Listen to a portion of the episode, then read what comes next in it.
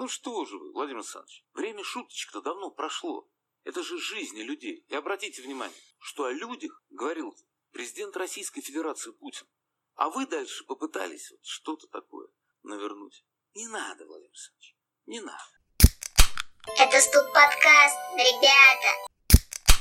В общем, Кембриджский словарь а, провел ежегодное объявление главного слова года, и в 2019 году они выбрали слово Upcycling, а, о чем команда словаря сообщила на официальном сайте. В общем, если определять, что такое upcycling, это производство новых вещей из переработанных материалов. А, его вообще добавили в словарь в 2011 году, и с тех пор то, как часто его употребляют, в процентах увеличилось на 181. Но у нас есть и другой престижный словарь, это Collins Dictionary, и вот они назвали словом года, э, словосочет... а, словосочетанием года Climate Strike, либо климатическая забастовка. Ну, климатические забастовки, климатические протесты в 2019 году, слово именно протесты очень часто звучит в устах не только за рубежом, но и в России. Так, например, Институт русского языка назвал одним из э, часто употребляемых слов России как раз протесты. Оно стало звучать э, среди людей в три раза больше по сравнению с предыдущими годами. Да, есть такая тенденция, что в этом году, получается, как бы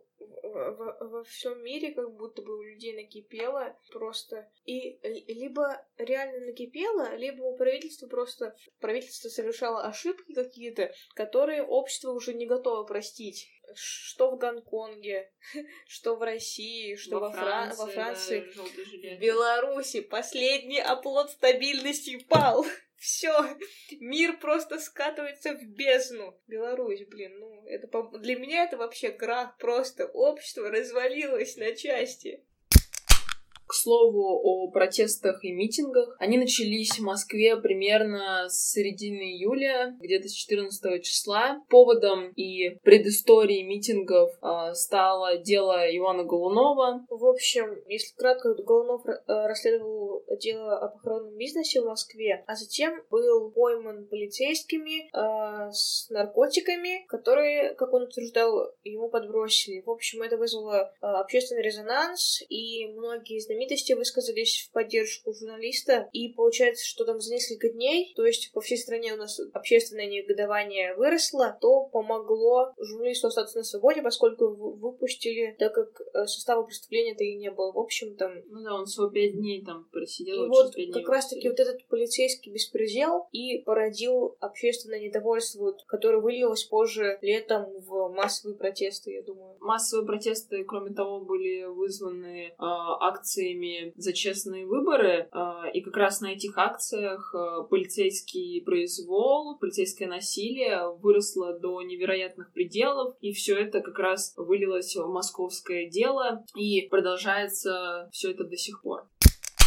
Одной из самых крупных акций именно по задержаниям стала акция у мэрии Москвы 27 июля, где было задержано 1074 человека по данным МВД, и по данным ОВД-инфо количество задержанных достигло 1373. Данную акцию федеральные каналы проигнорировали, и только РНТВ выпустила фильм, э, но они сказали, что акция была э, полностью скоординирована, что впереди колонн стояли люди, которые раздавали существовали команды, но на самом деле акция была а, достаточно разрозненной для того, чтобы меньше происходило задержаний, но это не помогло. И вот вопрос, почему же федеральные каналы у нас игнорировали данную акцию, где было задержано больше тысячи человек? Я должна ответить на этот вопрос. Ну, стоит. Ну, блин, по-моему, тут все очень очевидно. Невыгодно правительству говорить о том, что в Москве большое количество недовольных, которые выступают против власти. Зачем зачем им это? Гораздо же выгоднее поговорить о том, что происходит хорошего, либо о том, что происходит плохого не у нас. Ну, про Украину. Чтобы, чтобы отвлечь граждан от этого. В общем, тут же такой как бы, закон работает. Чем больше людей, получается, участвуют, тем больше захотят участвовать, скорее всего. А если их там мало, помнишь, там вот тут 2%, как говорил Соловьев, да, по-моему, угу. то ты не, не хочешь себя относить к меньшему, к меньшинству. Не знаю, мне кажется, это просто психология, может быть, человеческая. Ну, кстати, если федеральные каналы и говорили о митингах, то они говорили, что большинство людей, которые участвуют, это приезжие, то есть там больше 60%, но на самом деле я видела статистику, там около 70% это были э, москвичи, и там только 10% или 7% это приезжие. Я, кстати, могу рассказать о том, как проходила акция 27 июля глазами как раз-таки тех, кто был в Москве. А, в общем, так получилось, что я оказалась в гуще событий, но Честно скажу, это не моя заслуга, это заслуга моей подруги, которая, которая была очень интересная. В общем, на самом деле мне было очень страшно, потому что я только приехала в Москву и, ну, поступать я не хотела. Мне было очень страшно, потому что я не хотела быть задержанной. Там меня еще подруга просила взять паспорт на всякий случай, а я маме сказала, что я вообще туда не пойду ни за что. И, получается, мы пришли, мы опоздали, наверное, на час к началу акции. То есть мы уже пошли, пришли, когда толпа пошла, получается, с Тверской. Народу было очень много, и было очень-очень много Росгвардии, ОМОНа, вот всех вот этих подразделений. Там, в общем, какая вещь, вызвали даже срочников. Да, там вроде даже с э, областей, да, там, то с есть Московской еще. Все вот во- военные были сконцентрированы в центре Москвы, и их было очень много. Я столько людей, наверное, не видела вообще в своей жизни. Но на самом деле, вот я не заметила такого, чтобы хватали прям всех. В общем, ну, разгвардейцы вот эти, они стояли, получается, вот стенками, то есть либо там брали в кольцо, но когда толпа двигалась, э, если ты просто идешь, тебя не хватали. Если ты кричишь лозунги, на тебя обращали внимание. И либо если ты идешь с плакатом, тебе подходили, задавали вопросы и, скорее всего, уводили в УАЗик. Но при этом, в общем, там была такая сцена, я прям отчетливо помню, получается, на Арбате, помнишь, там выход же на Красную площадь есть, Мгм. и с другой стороны. И там этот выход на Красную площадь был а, закрыт этими решетками, видимо, чтобы туристов там не Заборы? Да-да-да, заборы металлические. И там стоял ОМОН. Кстати, Ильдар Сафаров был со мной в тот день, и он даже сфоткался на этом фоне. Но потом, получается, так как выход там был закрыт, то есть был только один выход, и это вся громада, это Росгвардия, они все пошли, типа, на а, протестующих, а те, в общем, ну, на самом деле, честно говоря, там большинство это были молодые люди, студенты, скорее всего, либо Ну, школьники. логично. Да, ну, как обычно, движущая сила оппозиции. И, в общем, было очень страшно, потому что вот эта вот толпа школьников щупленьких, ну, почему-то в первом ряду стояли именно такие. И с другой Ну, стороны просто... мясо всегда Да, вперед И ставить. с другой стороны просто э, в броне, там, в касках этих, идущие просто вот стенка на стенку. Не хочется как-то оппозицию дискредитировать, но толпа потом разбежалась. Сначала побежали последние ряды, потом побежали все. Как бы смотрелось немножко глупо в том плане, вот мы что заметили? Вроде как бы отставим свои интересы, да, там, ну, я бы не сказала, что мы прям были вот оппозиция, мы просто скорее наблюдателями были. Но вот это вот, когда кричат там, да, все за всех, а потом бегут, Ну, жизнь тоже дорога людям. Понятное дело, но зачем устраивать эту показуху, зачем вставать тогда вот так, там, вот мы выстоим, Стенка на стенку. да, а потом убегать просто, как только там три метра остается, все просто побежали в рассыпную, ну, выглядело немножко... Хотя, с другой стороны, типа, вот несмотря на это, я уважаю тех, кто вышел, тех, кто реально отстаивал свои интересы, потому что ну, мне кажется, для этого нужна какая-то храбрость душевная. Но я бы вот не смогла, наверное. В тот день я не была готова полностью сказать, что я вышла там против власти. Мне было страшно, я боялась. Ну, кстати, мне пришла мысль, что они почему разбежались, потому что они боялись подойти и дотронуться до росгвардейцев, иначе бы количество людей по московскому делу увеличилось. Ага, да, там оппозиционеры этом, спровоцировали росгвардейцев, да, пойти Нет, на просто, если даже их дотронулись, их бы все равно упекли и... Да, ладно. У нас уже, получается, количество задержанных не больше было тогда, чем на Болотной, да? Там вроде так, типа, рекорд не побит был. Вроде да. После этого митинги стали проходить каждые выходные, и самыми посещаемыми стали э, митинги на проспекте Сахарова 10 августа и 29 сентября. 10 августа присутствовало около 50 тысяч человек, это по белому счетчику, Э, но люди заходили еще и через черные ходы, так что было около 60 тысяч человек. 29 же сентября по белому счетчику было чуть более 25 тысяч человек. Э, Обе эти акции были в поддержку фигурантов московского дела, и на этих этих акциях присутствовали известные личности. Кроме того, они призывали пойти на данные митинги. Среди них были Парфенов, Навальный, Дудь, Фейс, Поперечный, Любовь Соболь. А, на этих акциях выступали ранее обвиняемые по московскому делу, отпущенные активисты. Вот известные люди призывали пойти на митинги, сами приходили на митинги. Не боятся ли они этим заниматься, зная, что у нас в стране э, звезды достаточно далеки от политики, так как они боятся за свою карьеру, за свое будущее, за свою семью и все такое. Почему они не поступают как другие и не облизывают задницу правительству? Э, и почему они не записывают песни про Москву? Они не хотят миллион дизов? Да, полтора даже было, по-моему, рекорд. Мне кажется, если бы оставили, оно бы и до сотки было. У Ютуба вышло видео, самые популярные видео. Мне кажется, стоит создать самые задизлайканные mm-hmm. видео, мы бы вошли в топ-10. А мы, а, первым, мы, пер, пер, мы бы первыми были. Мы по миру даже вошли в топ-10. Это вообще супер. Насчет знаменитых людей. Мы же опускаем там Соболь, к примеру, потому что это вообще, мне кажется, ее обязанность там была... Ну, Любовь Соболь, да, да. Да. То есть, короче, политических деятелей мы не берем. Я беру именно известных людей, да. которые занимаются творчеством, можно mm-hmm. так сказать. Там, телеведущие даже те Да, же боятся они или нет. Ну, блин, все боятся, скорее всего. Было бы странно. Да, было бы странно, если бы никто не боялся. Но мне кажется, тут для кого-то это там дело принципа, возможно, ну, в том плане, что звезды, условно говоря, у них аудитория достаточно большая. Получается, они являются для кого-то э, идейными вдохновителями, там, ну, направляют. Но они берут ответственность перед обществом. Ну да, в общем, да. ты как бы лидер мнений, и положение обязывает. Но мне кажется, нельзя опускать этот факт, что, возможно, для кого-то это тренд, в том плане, что модно быть оппозиционером. В общем, не помню, кто говорил, но это касаемо Фейса. Ну, я не знаю, как у меня нет четко сформулированной позиции. В общем, о том, что а если э, будет там, в общем, если в России станет популярно бороться за экологию, то Фейс выпустит альбом, посвященный этому.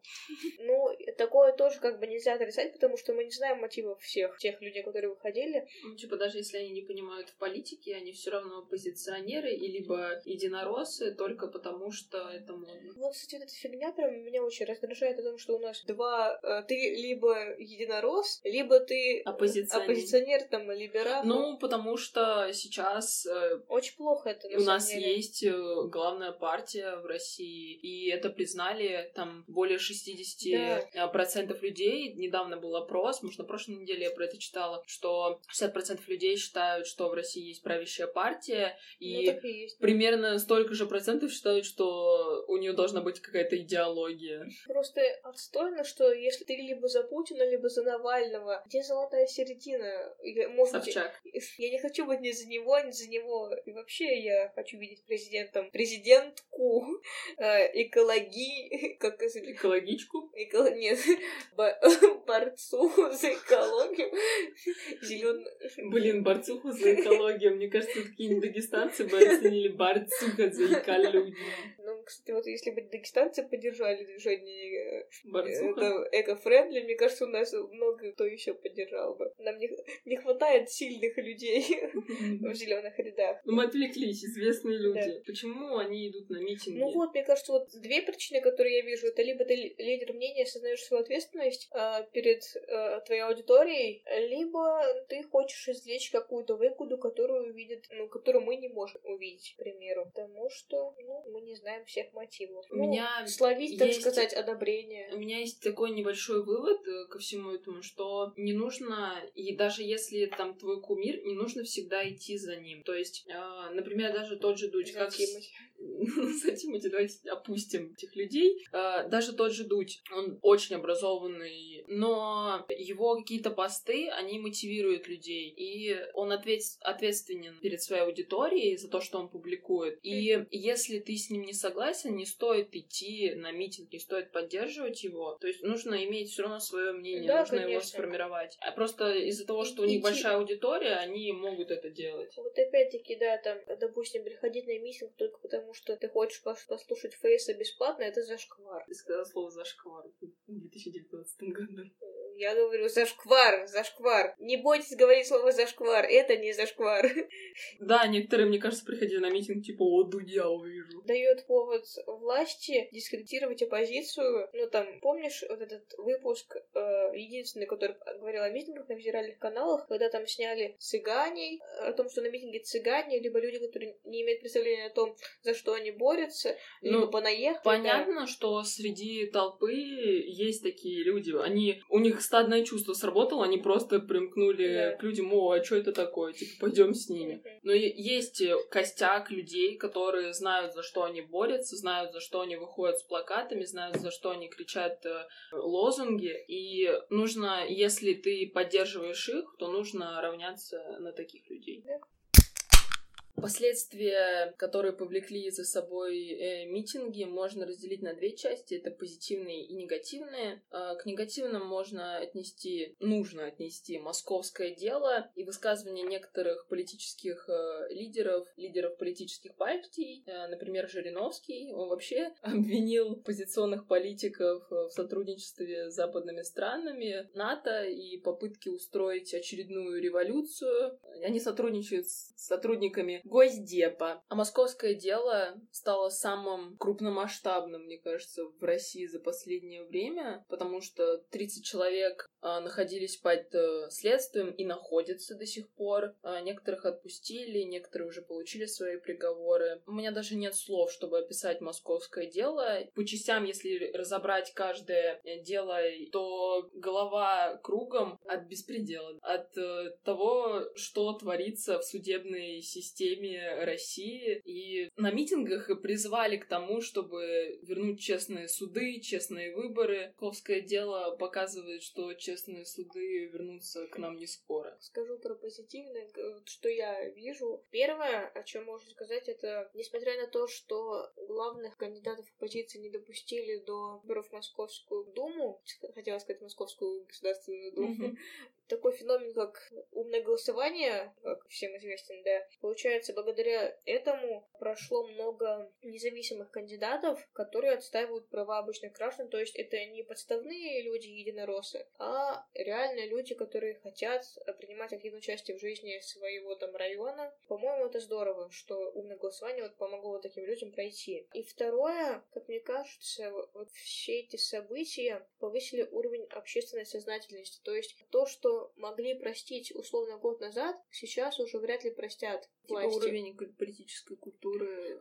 Бы просто, Возрастает. если раньше кому-то было на что-то условно все равно, да, сейчас таких людей, мне кажется, стало меньше, потому что если пришли за кем-то, могут прийти за тобой. Ну, реально, вот сейчас, мне кажется, лю- меньше людей, которые, условно говоря, наплевательски относятся. И вообще, лозунг был э, летом о том, что стыдно быть равнодушным. И вот как раз-таки это тоже, мне кажется, дало толчок знаменитым людям говорить об этих событиях и о московском деле. Вот сейчас многие знаменитости высказали свое мнение о том, что не, не согласны, с... потому что это беспредел. И мне кажется, хорошо, что больше людей стали об этом думать. Это да, но, к сожалению, это никак по большей части не влияло на суды. Да, дело с Жуковым, с Устиновым, это помогло, именно общественный резонанс, но некоторые люди так и были осуждены и э, остались отбывать э, наказание по совершенно абсурдным, непонятным делам, среди которых Да там, по сути, состава преступления-то нет. Вот эти вот, там, где у Устинова отказывались смотреть видео, да, как он стоит просто. У Жукова они тоже, в общем, там, получается, анализировал эти видео ФСБшник, у которых даже нет филологического и юридического образования. То есть, что он мог найти, я не знаю. Или когда парень, он кинул пластиковую бутылку в сторону полицейского и росгвардейцев, никого не попал. Но это не Покушение. помешало вынести ему приговор на два месяца под стражу. Но, правда, он уехал в Литву вроде, и он объявлен международный розыск. Совершенно недавно выпустили Жукова, вроде ему дали три года условно, да. Мгм. Тоже совершенно абсурдное дело, связанное с видеоблогом самого Жукова. Ну, в общем, мы поговорили про это все. Я вот хотела бы у тебя спросить. Вышло бы вот ты летом, будь в Москве в это время вот на митинг, и Как ты вообще относишься к людям, которые выходили? Ну, Я была в Москве 27 июля, но я не была в зоне митингов. Меня разделяет на две части. Одна моя часть говорит о том, что я должна отстаивать свои права и выходить на митинг только тогда, когда я знаю, за что борюсь. Другая сторона мне говорит э, о опасности, которая повлечет э, как раз выход на митинг. Я думаю о своей семье, о том, что мне мама постоянно говорит, не ходи на митинги, не ввязывайся во все это, ты понимаешь, какая сейчас ситуация в стране. И как бы это заседает у меня в голове, и вот моя вторая часть очень боится выходить на митинги. Но мне кажется, если бы я была каким-то идеологическим фанатиком, я бы вышла. Но прям точно ответить на этот вопрос я не могу, потому что я не нахожусь в самой гуще событий. Так как я читаю только новости, э, смотрю какие-то видео про это. Если бы я была в Москве и крутилась, скажем так, в тусовке людей, которые постоянно ходят на митинги, организуют их, знают, за что они выходят, это не просто какие-то фанатики или школьники, которые Обидели школоту, имеем право мы студенты. которые выходят, то, мне кажется, я бы пошла. Я бы маме не сказала, мам, прости. Я бы пошла, да. Да, блин, надеюсь, моя мама не услышит это, я уже тоже там была, она еще не знает этого. Но она знает про один раз, про первый нет. Я вот, кстати, подумала о том, что вот эти митинги, на самом деле, это хорошее начало для политической карьеры. Успешной вот именно сейчас, как раз тот момент, когда вот нужно прыгнуть на волну, и в будущем тебе это поможет, допустим, взять И- Егор Жуков Опять возьмем. Егора Жукова, блин, уже очень модно обсуждать сейчас Егора Жукова, но у меня такое ощущение, на самом деле, что Егор Жуков вообще выиграл от всей этой ситуации. То есть, ну, конечно, ему дали условный срок, ну, в России у нас сейчас это считается оправдательным сроком, по Ну, сути. условный, да? Да, ну как бы это срок, но все равно как бы в современных реалиях это меньше, наверное, что могло с ним случиться. И при этом сейчас э, у Егора Жукова появилось много сторонников, много, Друзей. много обожателей, много друзей влиятельных, много тех, кто хотел бы с ним сотрудничать. Много подписчиков на канале, в Инстаграме. Ему хоть и нельзя публиковать ничего в интернете. И это, мне кажется, это такое прям отличное начало политической карьеры. Вот он, кстати, недавно в интервью Дождю сказал о том, что хотел бы стать президентом России. И мне кажется, вообще, по сути, многие политически успешные А деятели... если он второй Навальный? Но вот многие же политически успешные деятели, они начинали как оппозиционеры, вот, допустим, потом там революция была, бах, потом они приходили к власти. Может быть, Егор Жуков это как раз-таки тот, кто придет и поломает систему. Ну, нет, на самом деле, конечно, систему нельзя сломать одному человеку. Но в том плане, что он выиграл вот эту ситуацию, по сути. Ну да, его красноречивость, подкованность в-